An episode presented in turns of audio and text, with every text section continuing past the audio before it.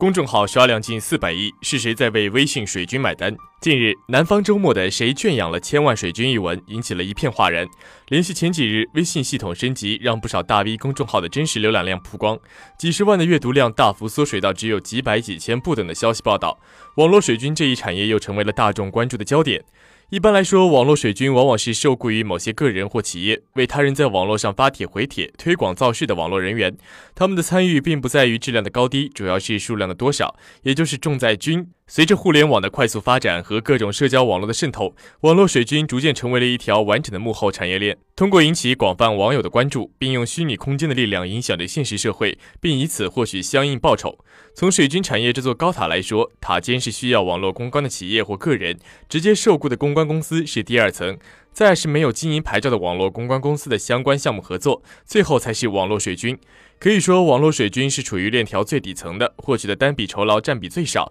所以也有了“五毛党”的说法。不过，因为数量巨大和时间碎片化，因此也算一个收入可以吸引人的兼职工作。网络水军常常受雇于网络公关公司，有专职和兼职之分。因为每次任务都需要成百上千人同时去完成，因此网络水军的成员鱼龙混杂，在校学生、兼职员工、程序员、社会闲杂人员都有。他们每天都有条件保持较长的上网时间，通过 QQ、微信与各种水军群主保持联系，承接客户订单，按照客户要求在各论坛、网站、微信群、QQ 群等炒作客户的业务内容。一开始，网络水军主要活跃在论坛、MSN、博客等，之后辗转于微博、QQ 以及微信平台。数据显示，截至二零一六年二月，微信汇集公众号超过了一千万，企业号账号已经达到了六十五万。随着微信的逐渐壮大，微信公众号的大量增加，在这个平台上的网络水军也随之大涨。而公众号的水军瞄准的无疑是微信的大量用户。据了解，目前微信月活跃用户已经达到了六点五亿，他们超过九成每天都会登录微信，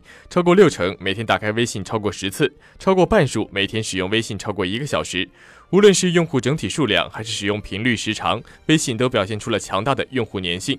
同时，微信用户的职业分布中，企业职员占比最高，达到四成，且半数以上的微信用户拥有超过一百位好友。则从职业的收入稳定程度和消费能力来看，利用微信用户和他们之间的关系网。通过水军引导，可以达到强大的宣传效果和挖掘巨大的消费潜力。此外，在每天都会使用的微信功能调查中，朋友圈、收发消息和公众号排名前三名。也就是说，有大量的群体是通过微信公众账号来获取资源，而了解企业动态和商户优惠信息，也在关注公众号目的的占比中达到了百分之四十一点九，极好的符合了公关需求。事实也证明，百分之八十七点七的运营者使用公众账号的主要用途是信息发布、营销宣传和客户互动，也是重要的用途，分别占六十四点一和四十五点八个百分比。与此相对应的是，超过六成的运营者对于公众平台有投资，同时各个资金区间的投入相比上年均有提升，这其中就不乏公关的身影，这也使得微信公众号成为水军大展身手的重要场地。咨询机构调查显示，短短三年内，微信公众号刷量市场的规模从二百一十五亿元升到了三百七十八亿元。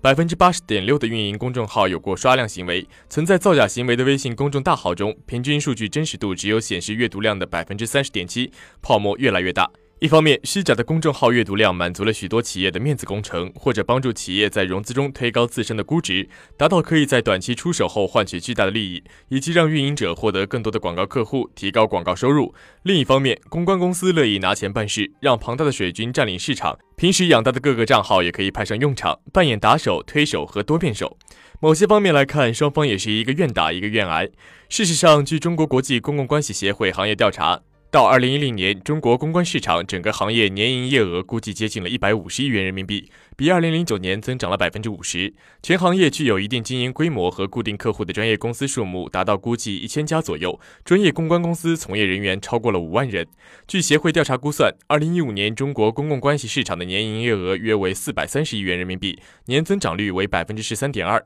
预计未来五年内，我国公关行业的市场规模将超过五百亿元，则公关下的水军市场的庞大可想而知。如今，借助互联网加大趋势，公关工作正更广泛的渗透到各行各业当中，尤其以汽车、快速消费品、互联网、通讯、IT 为主。而互联网业务从二零一四年所占份额的百分之五点四，快速攀升至了百分之十点七，更使得新媒体业务快速增长。在公关与营销的结合需求下，进一步扩大了公关及塔下的水军业务，并在资本助力下迅猛侵入各个市场。一份由加拿大维多利亚大学和北京大学的研究人员共同发布的调研报告显示，中国网络上的水军已经影响了互联网信息的质量。更可怕的是，法律还没有对水军产业进行相关规定，而目前只能短期内的进行打击，并没有有效的措施和技术类来制止这种行业的发生，使得一次次的打击之后，水军又固态复萌。值得注意的是，水军的作用虽然不可忽视，但在微信公众号的营销上，公众号的内容质量在很大程度上影响了推广的力度和转化成消费力的能力。